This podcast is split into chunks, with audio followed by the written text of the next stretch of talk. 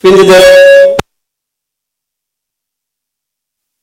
Alles klar. Das hat mich dann noch ein bisschen nervöser gemacht wie nervös. Und ähm, Uwe Dahlke und so, das sind dann halt natürlich schon ähm, Koryphäen in ihrem Fach. Und dann kommt jemand so wie ich und ja, also verzeiht mir, wenn ich etwas aufgeregt bin. Ich gebe mein Bestes und ähm, genau.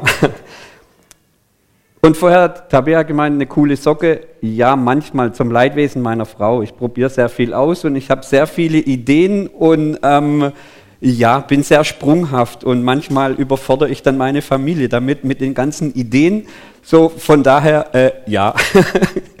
so, ich möchte aber einsteigen und ähm, ich möchte euch heute in eine Geschichte mit reinnehmen, die Jesus erlebt hat und als er mitten unter uns gelebt hat, denn in dieser Geschichte ist ziemlich viel zu erkennen, was Gott vorhat und ähm, was auch über das Herz von Jesus einiges aussagt.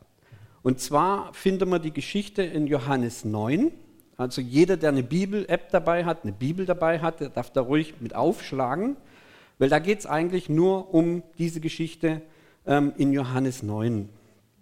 Und wenn du zum ersten Mal da bist oder auch vor dem Bildschirm das erste Mal da bist, ähm, dann möchte ich dich einfach wissen lassen, dass es ein Ort ist, wo du kommen kannst, so wie du bist. Und du musst auch nicht die Lieder kennen, die gesungen werden oder sonst irgendwas, sondern einfach, wir möchten heute Morgen einen, einen Raum schaffen, einen Platz schaffen, wo du so kommen kannst, wie du möchtest. Und wo du einfach auch die Zeit hast, für dich persönlich und auch ihr persönlich für euch herauszufinden, ja, ob es sein könnte, dass es so einen Gott gibt und vor allem, dass dieser Gott, wenn ihr sagt, ja, den gibt's, dass ihr auch glaubt, dass der nämlich einen Plan für euch hat. Und ähm, da ist es wirklich, äh, ähm, wirklich interessant, einfach diese Geschichte dann mal durchzugehen. Und ich möchte einfach mal anfangen, daraus vorzulesen. Und unterwegs sah Jesus einen Mann, der von Geburt an blind war. Rabbi, fragten Jünger, wie kommt es, dass dieser Mann blind geboren wurde? Wer hat gesündigt? Er selbst oder seine Eltern? Und nach der Frage, da hat Jesus wahrscheinlich wirklich gedacht, hey, ist das wirklich eure Frage, die ihr habt? Ist es wirklich das, was ihr denkt? Ist es nicht komplett irgendwo am Thema vorbei und komplett an der Wahrheit vorbei? Wer hat gesündigt? Er selbst oder seine Eltern? Ist das wirklich die Frage, die ihr fragt? Und wenn wir dann weiterlesen, es ist weder seine Schuld noch die seiner Eltern, erwiderte Jesus. An ihm soll sichtbar werden, was Gott zu tun vermag. Und da hat Jesus eigentlich ziemlich klargestellt, es geht nicht um die Vergangenheit der Person. Wer Schuld hat und was ist passiert, um das geht's gar nicht. Ich bin, er ist der, oder er sagt selber, hey, ich bin interessiert an der Zukunft der Person. Also auch bei uns. Er ist daran interessiert, für meine, für deine, für eure Zukunft. Nicht das, was passiert ist oder das, was in der Vergangenheit war. Sondern er ist in der Zukunft der Person interessiert. Oder was passieren kann. Und daher ist es wirklich egal, was in der Vergangenheit passiert ist. Jesus ist nicht daran interessiert, was du alles richtig oder falsch gemacht hast. Um das geht's nicht sondern Jesus ist daran interessiert, deine, meine, eure großartige Zukunft Wirklichkeit werden zu lassen. Das, was er für dich persönlich, für jeden Einzelnen, für euch da draußen und für euch hier, den Plan, was er für euch hat. Und dann macht, es, macht er was, was total verrückt ist. Und die Jünger dachten, hey, wir haben da einen Jesus schon mal heilen gesehen und manchmal hat er auch die Hände aufgelegt und manchmal reicht sogar ein richtiges Wort, was er spricht. Ja? Und ich denke aber, dass Jesus ganz was anderes eigentlich damit ausdrücken wollte. Nämlich, hey, es geht nicht um irgendeine Methode oder sonst irgendwas, um das geht's gar nicht. Und es geht nicht darum, welche Sätze ich zu was spreche und es geht nicht darum, was genau für eine Handbewegung ich mache oder mit den Fingern schnipp oder sonst irgendwas, sondern das Wichtigste ist, hey, dass wir, dass ich involviert bin und vor allem Jesus involviert ist an der ganzen Geschichte. Da geht es nicht um heilige Handbewegungen oder sonst irgendwas, sondern da geht es darum, lasse ich es zu, ist er involviert in dieser ganzen Sache. Und was macht er? Er nimmt ein Stück Dreck vom Boden, spuckt rein, verrührt, verrührt es so ein bisschen. Also ich meine schon alleine die Vorstellung, da wird es mir anders, ja. Mischt es ein bisschen und schmiert es dann dem Blinden auf die Augen. Jetzt mal ehrlich, Hand aufs Herz. Wer von euch würde denn von mir jetzt Spucke nehmen wollen und die auf die Augen schmieren? Also von der Vorstellung her, ja, ich weiß nicht. Aber er hat es gemacht. Er hat es gemacht. Und die Jünger, die dachten, hey, hey, was passiert denn da jetzt so? Wenn man mal so in die Gedanken von den Jüngern mit reingeht, die haben gedacht, hey, was macht denn jetzt? Ja, und er hat es wirklich gemacht und der Blinde, der ist dann geheilt worden. Der Blinde, er wäscht sich diesen Brei wieder ab und er, und er kann sehen. Und es ist wunderschön. Und wenn wir aber weiterlesen in der Geschichte, da geht es ja dann noch richtig zur Sache. Es ist nicht nur schön, dass der Blinde wieder sehen kann, ja, sondern seine Nachbarn und die, die ihn bis dahin als Bettler äh, äh, gekannt hatten, fragten verwundert, hey, ist das nicht der, der am Straßenrand saß und bettelte? Ja, sagten die einen, er ist es. Unmöglich, riefen die anderen. Er sieht ihm nur so ähnlich. Und er, doch, ich bin's. Hey, die Leute haben über ihn diskutiert. Sie haben gesagt, hey, der kann jetzt sehen. Ist es der? Kennen wir den? Oder ist es nicht? Und sie haben angefangen zu diskutieren und der steht mittendrin unter ihnen mit offenen Augen und sagt, ey, hallo, ich bin auch da, ich kann wieder sehen. Fragt mich doch mal, bevor ihr übereinander über mich diskutiert, ähm, fragt doch mich, bin mitten unter euch. Ich bin's. Und wenn wir weiterlesen, aber wie kommt es denn, dass du auf einmal sehen kannst, wollten sie wissen. Und er gab ihnen zur Antwort, hey, da ist doch dieser Mann, der Jesus heißt. Er hat einen Brei gemacht, ihn mir auf meine Augen gestrichen und gesagt, geh zum Teich, Shiloach, und wasch dir das Gesicht. Ich bin dorthin gegangen, habe mir das Gesicht gewaschen und da konnte ich wieder sehen. Und jetzt kommt's oh, oh. Weil alle, die wir jetzt die Bibel lesen, wissen, wenn Jesus irgendwas am Sabbat tut, an dem offiziellen Ruhetag, den es gibt, dann gibt es meistens immer Probleme. Ne? So. Und so auch in dem Fall. Weil nun werden die Pharisäer, die extrem leidenschaftlich waren, was ja auch kein Fehler war. Ich möchte jetzt da nicht auf der, auf der Personengruppe, versteht mich nicht falsch. Ne? Also die haben auch ihren Sinn und Zweck. Die, aber die waren halt einfach extrem leidenschaftlich und schauten, dass jeder einzelne Punkt auch von dem Gesetz eingehalten wird. So, und dann, nun fragten auch die Pharisäer den Mann, wie kam es, dass er auf einmal sehen konnte? Er hat mir einen Brei auf die Augen gestrichen, antwortete er. Dann habe ich mir das Gesicht gewaschen und seitdem kann ich sehen. So, und jetzt lasst uns mal einen kurzen Break machen. Da ist jemand, der blind ist, der blind geboren wurde, der hat noch nie etwas in seinem ganzen Leben noch nie gesehen. Er wird von Jesus auf übernatürliche Weise geheilt. Und das Erste, worin er sich befindet, ist eine Diskussionsgruppe. Ja? Bisher kam er noch nicht einmal dazu zu feiern. Ja? Der hat sein ganzes Leben nichts gesehen und jetzt werden die Augen geöffnet und ständig sind sie am Diskutieren. Ist es wirklich? Wie ist das passiert? Und ich denke, der hat sich, glaube ich, in dem Moment so gefragt, hey Leute, können wir uns kurz mal freuen? Können wir mal kurz irgendeine Party feiern dafür, dass ich sehen kann? Dass ich blind war und jetzt sehen kann? Und dann kommt es noch heftiger. Nicht nur, dass es sich keiner mit dem, mit, dem, mit dem Geheilten, mit dem Blinden freut, sondern jetzt diskutieren auch noch die Oberfrommen, ja, noch über Jesus. Der, der hat's getan, kann unmöglich von Gott kommen, sagten die einigen Pharisäer. Er hält ja den Sabbat nicht, aber andere meinten, wie kann ein Mensch, der sündigt, solche Wunder tun? Und so kam es unter ihnen zu einer Spaltung. Schließlich wandten sie sich wieder an den, der blind gewesen war. Was sagst du über ihn? fragten sie. Dich hat er ja von der Blindheit geheilt. Er ist ein Prophet, antwortete der Mann. Aber die führenden Juden wollten nicht glauben, dass er überhaupt blind gewesen und nun sehend geworden war. Also die Diskussion wird immer verrückter und abgespaceder. Also das, das wird richtig komisch. Und ich weiß nicht, wenn ihr die Geschichte mal gelesen habt oder sonst, ob euch das so klar war, einfach mal. Sich einfach mal in, in, in die Lage von dem Blinden zu versetzen. Ja? Und es wird immer, immer verrückter, immer komischer. Und jetzt geht es sogar so weit, dass sie sagen, hey, das kann ja gar nicht passiert sein, dass du überhaupt blind warst. Der sieht sein ganzes Leben nicht und, und eigentlich in der Diskussion gar nicht involviert. Und jetzt heißt es auch noch, hey, wahrscheinlich kann es sein, dass du gar nicht blind warst. Wahrscheinlich hat die Bäcker auch vorher gar keine Maske aufgehabt. Und jetzt, deshalb ließen die Eltern, ja, jetzt lassen sie die Eltern von dem Geheilten, lassen sie auch noch rufen. Also jetzt wird es richtig, richtig zu einem Teenager-Problem. Siebte Klasse, würde ich sagen. Ja? Also jetzt werden die Eltern involviert. Jetzt gibt es Stress mit dem Schüler und jetzt werden die Eltern angerufen.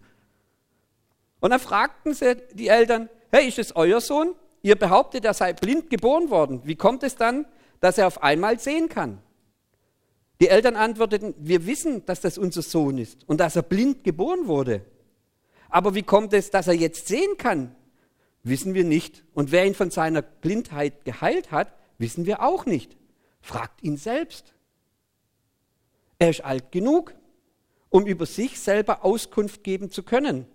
Und sie gaben ihnen diese Antwort, weil sie Angst vor ihnen hatten. Denn die führenden Juden hatten bereits beschlossen, jeden aus der Synagoge auszuschließen, der sich zu Jesus als dem Messias bekannte. Also die Eltern hatten Angst. Und sie wussten, er ist geheilt und sie wussten, wie er geheilt wurde, aber sie hatten Angst davor, über Jesus zu reden, weil sie wussten, dass die Gefahr besteht, aus der Synagoge ausgeschlossen zu werden. Und damals hieß es, aus der Synagoge ausgeschlossen zu werden, das ist quasi deine Rente. Also wenn die ausgeschlossen werden damals aus der Synagoge, das ist wie bei uns, wenn, wenn dir die Rente weggenommen wird. Du hast nichts mehr, gar nichts mehr. Deswegen hatten die Angst. Die ganze Versorgung, alles wäre dadurch beendet gewesen. Ausschluss aus der Synagoge. Und deshalb hatten die so viel Angst, über Jesus zu reden. Das war der Grund, warum die Eltern des Geheilten sagten, er ist alt genug, fragt ihn doch selbst. Weil es ihm zu heikel war. Und die führenden Juden ließen den Mann, der blind gewesen war, ein zweites Mal rufen. Bekenne dich vor Gott zur Wahrheit, forderten sie ihn auf. Wir wissen, dass jeder Mensch ein Sünder ist. Und jetzt, jetzt kommt der Satz des Tages, auch für euch heute. Den habe ich euch mitgebracht, weil ich gehört habe, ihr mögt nicht so viel Bibelstellen. Ob er ein Sünder ist, weiß ich nicht, erwiderte der Geheilte. Aber eins weiß ich, ich war blind und jetzt kann ich sehen. Also den Spruch, den dürft ihr euch ruhig wirklich fett markieren, weil da steckt so viel drin. Ob er ein Sünder ist, weiß ich nicht, erwidert der Geheilte. Aber eins weiß ich, ich war blind und jetzt kann ich sehen. Und wie oft geht es uns auch? Wie oft bin ich manchmal blind, habe meine Scheuklappen auf und gucke nach vorne? Und wie oft holt mich Gott wieder zurück und sagt, hey, seh's mal aus einer anderen Sichtweise. Mach mal deine Scheuklappen ein bisschen weiter auf und du wirst sehen, was ich sehe. Und ihr kennt da das Spiel. Ich sehe was, was du nicht spielst. Wir haben das immer in der Autofahrt gespielt oder sonst irgendwas. Also ich glaube, das kennt, kennt bestimmt jeder. Aber der Satz, ich liebe diesen Satz. Ob er ein Sünder ist, weiß ich nicht. Aber eins weiß ich, ich war blind und jetzt kann ich sehen. Und wenn du heute da bist, egal wo, da draußen, hier drinnen, egal wo, dann möchte ich wirklich für euch beten, auch nachher, dass folgendes das Statement von dir ist. Was genau heute passiert, weiß ich nicht. Aber ich hatte ein zerbrochenes Herz und mein Herz wurde geheilt. Und was genau hier ist, weiß ich auch nicht. Aber ich weiß, ich hatte keine Hoffnung, aber jetzt habe ich neue Hoffnung. Wer es ist, weiß ich auch nicht. Aber ich weiß, was er bei mir gemacht hat, das weiß ich. Und das wisst ihr auch, was er persönlich bei euch gemacht hat. Weil ich war blind und ich kann immer mehr sehen. Ich möchte nicht sagen, ich kann sehen, bewusst nicht, weil da bin ich noch zu jung und ich habe noch viel zu lernen. Aber ich war blind und kann immer ein Stück mehr sehen.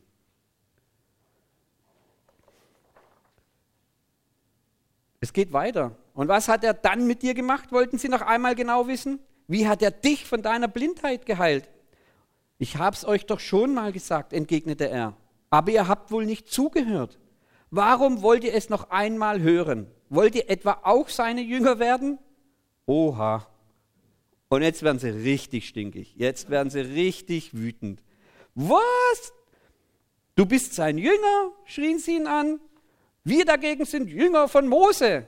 Wir wissen, dass Gott zu Mose geredet hat, aber von diesem Menschen hier wissen wir nicht einmal, woher er kommt. Das ist doch wirklich sonderbar. Wir alle wissen, dass Gott einen Sünder nicht erhört. Er erhört den, der gottesfürchtig ist und das tut, was Gott will. Hat man denn, solange die Welt besteht, je schon gehört, dass jemand einen Blindgeborenen von seiner Blindheit geheilt hat? Wenn dieser Mann nicht von Gott käme, könnte er solche Dinge nicht tun. Und darauf antworteten sie nur, du bist ganz und gar in Sünden geboren. Wie kannst du es wagen, uns zu belehren? Und sie warfen ihn hinaus. Und daraufhin sagte Jesus, dadurch, dass ich in diese Welt gekommen bin, vollzieht sich ein Gericht. Die, die nicht sehen, sollen sehend werden. Und die, die sehen, sollen blind werden. Und das hörten einige Pharisäer, die bei Jesus waren. Sind wir etwa auch blind? fragten sie. Und Jesus gab ihnen zur Antwort, wenn ihr blind wärt, hättet ihr keine Schuld. Doch ihr sagt, wir können sehen, darum bleibt eure Schuld bestehen. Und ich habe euch mal einen kleinen Clip mitgebracht, der ist recht interessant. Vielleicht hat den einen oder anderen schon gesehen, da kam in Wetten das. Und der tut eigentlich das Ganze widerspiegeln, wo wir jetzt heute Morgen so ein bisschen drin sind. Das Gehege ist leer, nichts zu sehen. Aber unsere Zooführer tun einfach so, als ob die Bären da wären. Hier sieht man am besten. So kommen Sie ran. Ja, sie ist hier. Hier vorne. Sehen Sie den Baumstamm, der da liegt? Da links. Ja, und der Affe sitzt auch hinten da in dem, Genau. in dem, in dem Mauervorsprung. Alle sehen den Affen und den Lippenbär, nur Irene nicht. Und Sie sehen ganz deutlich das, das graue Maul. Die hat so ein ganz graues, spitzes Mäulchen. Ne? Ja, also hier vorne, da, da hat, da hat sie gerade die Kralle gehoben. Ja, Sehen Sie es auch? ich sehe es, ja, ich sehe es auch, ja. Putze mal deine Brille da. Siehst echt nicht? Ne, Jetzt hat sie den Kopf gedreht. Ja, Sieht jeder. jetzt muss es da sehen, Irene. Ich bin blind. Echt? Ich bin echt blind. Ich hab dir gleich nicht gesagt, trink nicht so viel. Die Gruppe geht schon mal weiter und Klaus hakt bei Irene nach. Sie müssen doch die Beeren sehen. Ich sehe sie nicht. Ja, ja. Also Es gibt nochmal. Tage, wo man Sie sehen sie nicht. getrunken hat und Gute schlechte nicht Tage. Heute scheint. Nee, ich sehe sie nicht. Noch zweifelt sie nur an ihren Augen. Wollen Sie nochmal? Nee, nee, nee, nee. Gleich wird sie auch an ihrem Verstand zweifeln. In diesem Gehege fehlen die niedlichen Präriehunde. Niemand zu Hause. Die Gruppe guckt interessiert und Irene fragt sich, warum? Da! Oben. Da, da, am Laub. Da oben, sehen Sie den, den Stamm? Die sind unten in dem Laub. Sehen Sie, wie das Laub sich bewegt? Da haben sich drei drin versteckt. Sind gerade rein. Also hinten in der Höhle. Ah ja, Irene konzentriert sich. Man muss das Laub beobachten, es bewegt sich Aber ganz, sie sieht einfach nichts. Klar, wie auch, ist ja nichts da. Zumindest kein Präriehund. Und atmen. Also oben direkt. Sehen Sie es jetzt schon? Wer sieht's denn? Ah ja, jetzt, ja, ja. Jetzt habe ich ja was. Ja, genau. Ja. Das ist Muttertier, das ist Muttertier, links. Links.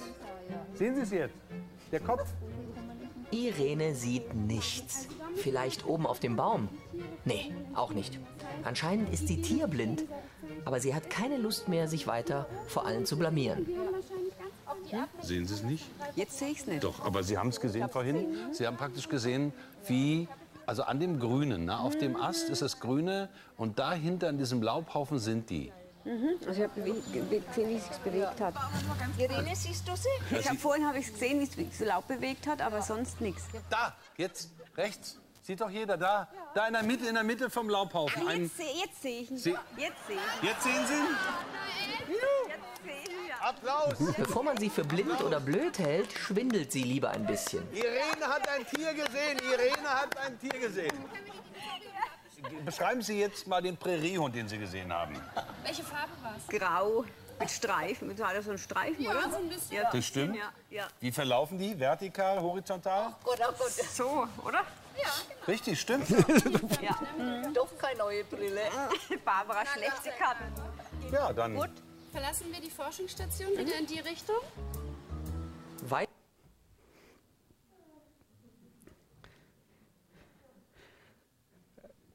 Habt ihr auch schon mal solche Situationen gehabt? Also vielleicht nicht in der, in der Wilhelma oder im Zoo oder sonst irgendwas.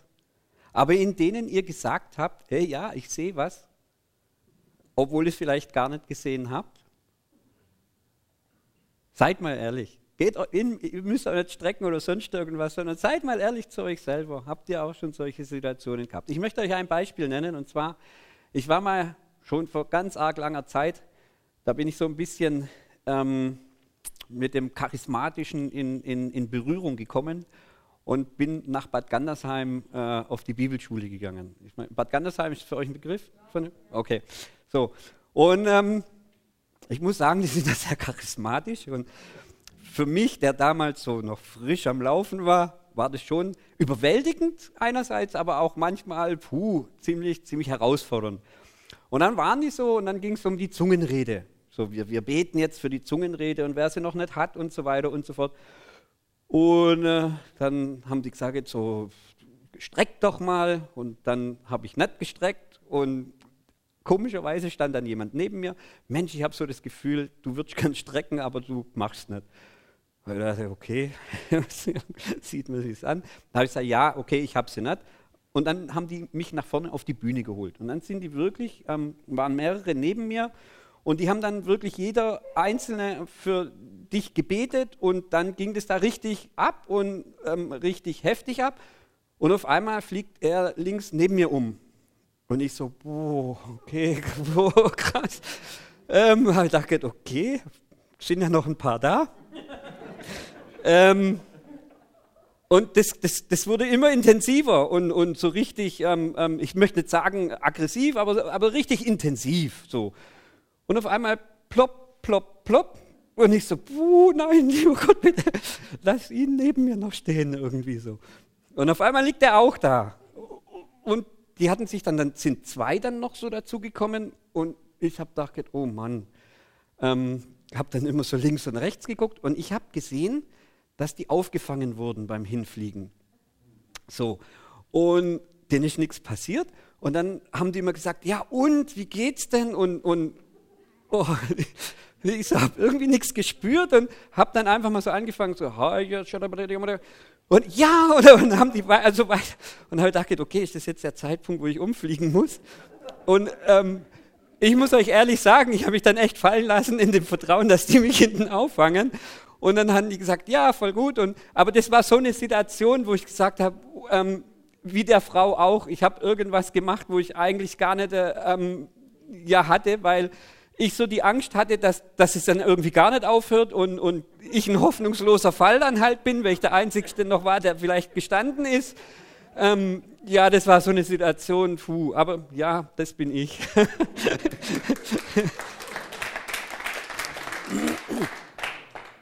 Ja, und manchmal ist es vielleicht ja auch so, dass wir erst viel später merken, dass wir eigentlich gar nicht gesehen haben, weil wir es äh, uns vielleicht auch eigentlich über Jahre hinweg eingeredet haben, dass wir vielleicht irgendwas gesehen haben. Das gibt es ja auch, wenn wir uns irgendwas einreden, dann kommt man ja in so einen Flow rein und nachher glaubt man eigentlich das, was man sagt, ja eigentlich selber dann auch noch, obwohl es ja eigentlich nicht ganz so stimmt. Und die Pharisäer der Geschichte erinnern mich genau daran. Sie behaupten, was zu sehen, was sie, was sie, äh, sie behaupten, was zu kennen, aber eigentlich sehen sie sehen sie es gar nicht. Sie behaupten, Gott zu kennen, und dann ist der Sohn Gottes direkt vor ihnen, Da wird jemand von der, von der Blindheit, äh, Blindheit wird geheilt und sie sind blind dafür. Sie sehen es gar nicht.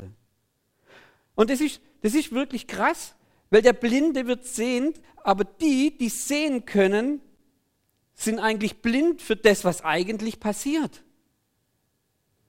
Und wie sieht es denn da bei uns aus? Also ich für meinen Teil, ich möchte mein Leben, in meinem Leben sicherstellen, dass ich wirklich sehen kann, was Gott tut und nicht nur behauptet, behaupte, ja, ich kenne Gott, ich kann ihn sehen, was er tut, aber in Wirklichkeit lüge ich mich selber an. Und ich war blind und jetzt kann ich sehen. Lasst uns darauf achten und schauen, dass die Dinge, die Gott uns gibt, den richtigen Platz in unserem Leben haben. Jeder Einzelne. Lasst uns wirklich darauf achten. Und wenn nicht in einer Gemeinde, wo dann, wenn dein Bruder oder deine Schwester dich wirklich darauf hinweisen und sagen, Mensch, hey, ich habe einen guten Tipp für dich, keine Ahnung was. Und wie schnell fühlt man sich dann immer gleich so, äh, was will denn die jetzt? Die steht ja noch nicht einmal beim Lobpreis auf und hebt die Hand. Oder der, warum können wir nicht einfach in der Gemeinde anfangen, wirklich uns gegenseitig zu vertrauen? Ich habe den Letzt bei uns gepredigt, gesagt, da draußen, da geht's ab, da geht's ab, da, hast du, da kannst du nicht ausprobieren. Weil wenn du ausprobierst und es passt nicht, wirst du auf Instagram, auf TikTok, auf Telegram, auf keine Ahnung wo verrissen. Und wenn wir als Gemeinde uns doch hier den Raum nicht geben, uns auszuprobieren, oder vielleicht, wenn ich was sehe, mir die, die Gelegenheit gegeben wird, mein, mein Gesehenes ähm, umzusetzen, dann frage ich mich, wo sonst? Weil hier sollte der Raum geschaffen werden, dass man sich gegenseitig stützt, auferbaut. Da draußen, Fub, ein Fehler und du bist weg. Und das ist schlimm. Wenn ich angucke, wirklich, was, was über diese Medien man, du Opfer. Finde ich hart, finde ich krass. Also wenn ich jemanden an den Kopf schmeiße, du Opfer. Gerade so, ja, ich weiß nicht, wie es euch damit geht, jetzt bin ich abgeschweift, aber ähm, ich finde es ich find's krass. In der Gemeinde sollten wir uns wirklich untereinander helfen, unterstützen, ja, und er ist manchmal wackelig auf den Beinen. Wo liegt das Problem? Und vielleicht hat er gerade eben die Augen geöffnet. Davor mag er vielleicht jemand gewesen sein, den kann ich überhaupt nicht leiden. Aber durch irgendeinen Umstand, durch irgendein Wort, durch irgendeine Predigt wurden ihm die Augen oder ihr die Augen geöffnet. Hey, dann lass es mich doch vergeben. Nicht das, was war. Nicht das, was in der Vergangenheit war. Lasst uns einen Haken dahinter machen. In die Zukunft wollen wir gehen.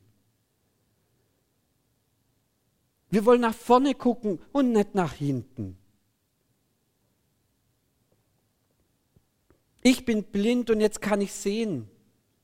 Und lasst uns wirklich darauf schauen, auf die Dinge, die Gott uns gibt und die den richtigen Platz in unseren, in meinen, in deinem Leben haben. Lasst uns darauf gucken. Der Sabbat, das ist so ein gutes Beispiel. Der Sabbat war dafür da, einen Tag zu haben, an dem wir uns Gott ausrichten, wo wir wirklich nur Zeit dafür haben, wo wir Zeit haben, über Gott nachzudenken, um mit ihm zu reden. Auch einen Tag der Ruhe zu haben, um Gott besser kennenzulernen. Und die Pharisäer haben dieses Licht, das so klar auf Gott ausgerichtet war, was dazu dienen sollte, Gott besser kennenzulernen, dieses Licht war komplett falsch ausgerichtet. Es war nicht mehr auf Gott ausgerichtet. Und genau darum hat sie das Licht geblendet. Sie haben gar nicht gesehen, was Gott eigentlich gerade getan hat mit den Blinden. Das haben die gar nicht gesehen. Und sie waren so fixiert, äh, fixiert darauf, den Sabbat einzuhalten und nichts an dem Sabbat zu tun, dass sie das Wunder, was an dem Tag passiert ist, dass sie das echt komplett verpasst haben. Und wie geht es denn uns manchmal, wenn wir anfangen, an irgendwas krampfhaft festzuhalten? Auch wieder einfach eine Frage, die ich euch gebe. Beantwortet sie euch selber hier drinnen. Ist es nicht manchmal bei uns auch so, dass wir manchmal was verpassen, weil wir einfach unsere, unseren Blick nur stur darauf haben? Und dann verpassen wir was, was eigentlich wirklich ein Geschenk ist.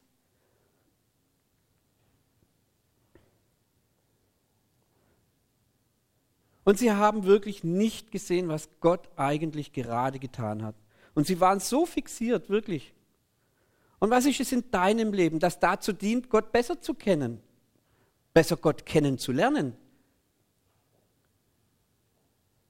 Bibellesen wäre zum Beispiel ein gutes Beispiel. Bibellesen ist keine Pflicht, die wir einfach nur, die wir Tag für Tag einfach nur machen müssen. Nein, sondern es hilft einfach auch, die Bibel vielleicht ein Stück weit besser zu verstehen. Und sich vielleicht auch manchmal zu fragen, hey, wie war denn das damals? Wie haben die denn damals gelebt? Und wenn das und das drinnen steht, was hat es denn mit mir heute zu tun? Oder wie war die Situation denn damals? Oder Gebet. Ich persönlich finde Gebet wichtig. Es ist wichtig. Wir haben, wir haben eine, eine Jugendarbeit gemacht. Wir haben jetzt zwei super nette Freunde habe ich mitgebracht, die die Jugendarbeit weitermachen. Und wir haben Älteste bei uns in der Gemeinde. Ja, die schimpfen manchmal, dass das Schlagzeug zu laut ist. Okay. Und ja, das dürfen sie auch. Und ja, wir singen aber auch manchmal deutsches altes Lied gut. Und das gefällt natürlich den Jungen manchmal halt nicht. Aber Gebet, die sagen immer wieder, hey, wenn ihr jemanden braucht, wir beten für euch, weil wir finden das cool, was ihr da macht. Also Gebet, das ist nicht nur eine Formel, die man mal so eben aufsagt und runterspult. Gebet ist dazu da, um auch mit Gott zu reden. Du persönlich, mit ihm, du und ich, wir zwei miteinander. Und da können wir unser Herz ausschütten, was uns wirklich auf dem Herzen liegt. Haben wir das schon mal gemacht? Sind wir mal vors Bett gekniet und haben mal wirklich auf, das, auf die Matratze gehauen und gesagt, was soll das? Ich komme nicht klar damit. Bringt's zu ihm. Weg damit. Ich möchte gar nicht hier mich damit vollladen. Und hat, es steht nirgends in der Bibel, ich darf nicht auf meine Matratze hauen oder sonst irgendwas oder ich darf mal rausschreien, meinen ganzen Frust. Es steht nirgends und es ist nirgends verboten. Also wie ist es bei dir? Wie suchst du deinen Weg, wenn du deine Augen aufhast? Wo suchst du den Weg für dich? Unser Job in der Schule, Egal, ist es für uns, wo Gott uns hingestellt hat, ist es für mich eine Pflicht, dass ich das mache? Oder ist es Stress?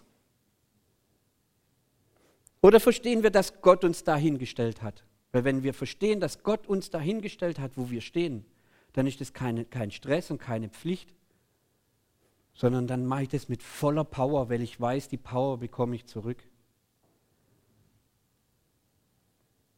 Und damit wir die Menschen kennenlernen, die da sind, die wir mitten unter ihnen jemand sind, die sind jemand. Gott stellt uns jeden Tag Menschen zur Seite. Ist es uns manchmal bewusst? Haben wir diesen Blick?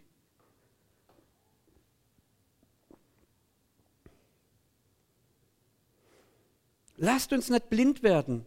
Blind für das, was eigentlich zählt. Und dann schauen wir uns den Paulus an. Und ich frage mich immer wieder, wie hat er das geschafft? Wie ist er durch seinen persönlichen schweren Zeiten, wie ist der Paulus durchgegangen? Was hat er gemacht? Frage ich mich. Ich will das auch haben. Und Paulus erklärt es im 2. Korinther 4, 16 bis 18, habe ich euch auch mitgebracht. Das sind also die Gründe, weshalb wir uns nicht entmutigen lassen. Mögen auch die Kräfte unseres äußeren Menschen aufgerieben werden. Unser innerer Mensch wird Tag für Tag erneuert.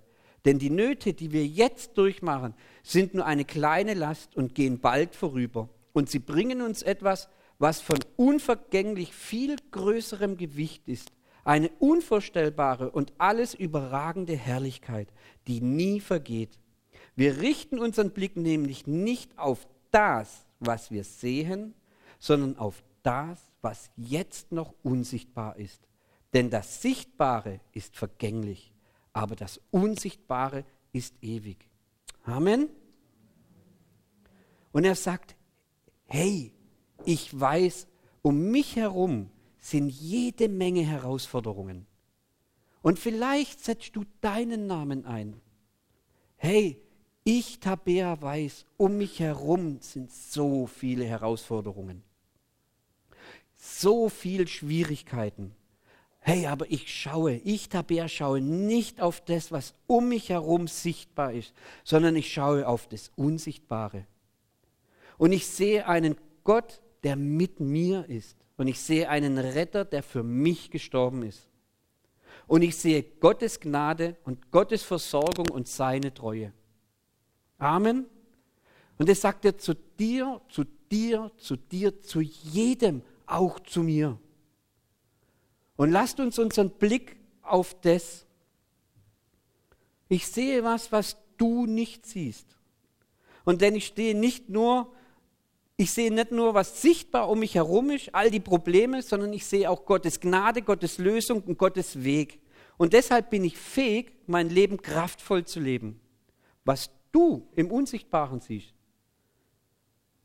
das wird so sehr bestimmen, wie du im Sichtbaren lebst. Was du im Unsichtbaren siehst, wird bestimmen, wie du im Sichtbaren lebst. Und wie kraftvoll es ist, wenn du im Unsichtbaren deinen Blick auf Jesus richtest. Und wir finden ein gutes Beispiel in der Apostelgeschichte. Stephanus erzählt dort, wie großartig Jesus ist und was er Wunderbares gemacht hat. Und folgendes lesen wir da drin. Als Stephanus das sagte, packten seine Zuhörer einen unbändigen Zorn und ihre Gesichter verzerrten sich vor Wut. Stephanus aber, vom Heiligen Geist erfüllt, blickte jetzt unverwandt zum Himmel hinauf denn er sah dort die Herrlichkeit Gottes und er sah Jesus, der an Gottes rechter Seite stand. Also wenn wir darüber reden, was siehst du im Unsichtbaren, dann ist es eigentlich das, was Stephanus im Unsichtbaren gesehen hat. Ich sehe den Himmel offen stehen, rief er. Ich sehe den Menschensohn, wie er an der rechten Seite des Gottes steht. Und vor Empörung schrien die Ratsmitglieder laut auf, hielten sich die Ohren zu alle miteinander, stürzten sich auf ihn, schnappten ihn vor die Stadt und fingen an, ihn zu steinigen. Und die Zeugen, die gegen ihn aufgetreten waren und daher mit der Steinigung zu beginnen hatten, zogen ihre Oberkleider aus, legten sie zur Aufbewahrung zu einem jungen Mann nieder, das war der Saulus, und während man ihn steinigte, betete Stephanus, Jesus, treuer Herr, sagte er, nimm meinen Geist bei dir auf. Er sank auf die Knie und rief mit lauter Stimme, Herr, rechne ihnen diese Sünde nicht an. Und das war seine letzten Worte und dann ist er gestorben. Wie geht es euch damit, wenn ihr sowas lest? Ich habe mir gedacht, wie in aller Welt kann man so reagieren? In so einer Situation, muss ich ehrlich sagen, der geht auf die Knie, keine Ahnung, ich hätte vor Emotionen hätte ich wahrscheinlich, keine Ahnung, ich bin ein sehr emotionaler Mensch. Also ich hätte da, ich hätte da nicht gesagt, äh, rechne Ihnen Ihre Sünde nicht an. Ich glaube, ich hätte alle auf dem Klo mit dem Blitz, keine Ahnung. Also so wäre es mir gegangen. Also wie kann jemand sagen, der gerade gesteinigt wird, Gott rechne Ihnen diese Sünde nicht an? Ich weiß es nicht. Wie viele von sich behaupten können, okay, das würde ich auch so machen. Weiß ich nicht. Aber wisst ihr, der Schlüssel liegt da drin. Nicht, dass Stephanus ihn selbst, also dass er sehr diszipliniert war, in seiner morgendlichen Andachtszeit vielleicht oder sonst irgendwas. Oder dass, dass der Stephanus so ein Selbsthilfeseminar besucht hat oder sonst irgendwas. Ich glaube, das war nicht der Schlüssel. Der Schlüssel war, dass seine Augen, dass es seine Augen in seiner unsichtbaren Welt weit offen waren für Jesus. Und der, dass er zur Rechten Gottes sitzt und dass er die Kontrolle hat und immer noch das letzte Wort hat. Die Schwierigkeiten um ihn herum, die waren groß und sein Leben endet vielleicht hier und jetzt. Aber das war nicht das Ende seiner Zukunft. Seine Zukunft ist im Himmel und da ist sein Zuhause. Es gibt immer noch genügend Christen, die mit einer Perspektive durch die Gegend laufen, dass wenn es hier vorbei ist, alles vorbei ist. Lasst uns unseren Blick in die Zukunft werfen. Lasst unseren Blick auf das Unsichtbare. Was siehst du vor deinem Auge, wenn du die Augen schließt? Siehst du wirklich, dass du ein geliebtes Kind Gottes bist? Dass Gott dich an die Hand nimmt und ihr tanzt und, und, und hüpft durch die Gegend und ihr könnt sein, wer ihr wollt? Seht ihr das? Ich nehme euch jetzt ein bisschen mit. Lasst uns einfach mal ein bisschen das Gedankengut. Was siehst du vor deinem Auge, vor deinem geistigen Auge? Was siehst du da? Und nicht, weil ich muss noch das machen, weil den Traum will ich mir noch erfüllen und dann muss ich mir noch das machen, weil den Traum muss ich auch noch erfüllen hier auf der Erde und dann muss ich noch das machen und das machen und das machen. Vielleicht musst du gar keine Träume dir erfüllen, weil dein Traum, wenn du das vor deinem geistigen Auge siehst, vielleicht direkt vor dir ist, in der unsichtbaren Welt. Und da ist auch jede Herausforderung ein Problem, ein großes Problem, weil wir unseren Fokus, unseren Sicht verlieren. Aber wenn wir verstehen, dass unsere Ewigkeit im Himmel ist, dass diese Zeit ein kleiner Teil ist von dem, was wir erleben werden, dann werden wir die Herausforderungen, dann werden die plötzlich kleiner, als sie früher waren. Lasst uns das, dass wir wirklich anfangen, die Herausforderungen, lasst sie kleiner werden. Wirklich, lasst sie kleiner werden. Richtet euren Blick oben. Da, hey, wir wissen es doch alle. Im Endeffekt wissen wir es doch alle. Warum, warum setzen wir es dann nicht um? Warum fällt uns das manchmal so schwer? Jeder von uns ist ein geliebtes Kind Gottes.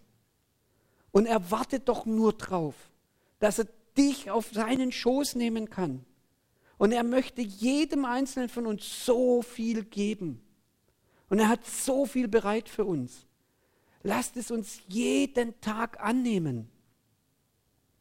Ich fand interessant, ich habe mal gelesen, der Denzel Washington hat mal gesagt, hey, schieb abends deine Schuhe ganz weit unters Bett, weil dass du am nächsten Morgen gezwungen wirst, auf die Knie zu gehen, um sie zu holen. Und wenn du schon auf den Knien bist, dann bet doch gleich. Ich fand das so interessant.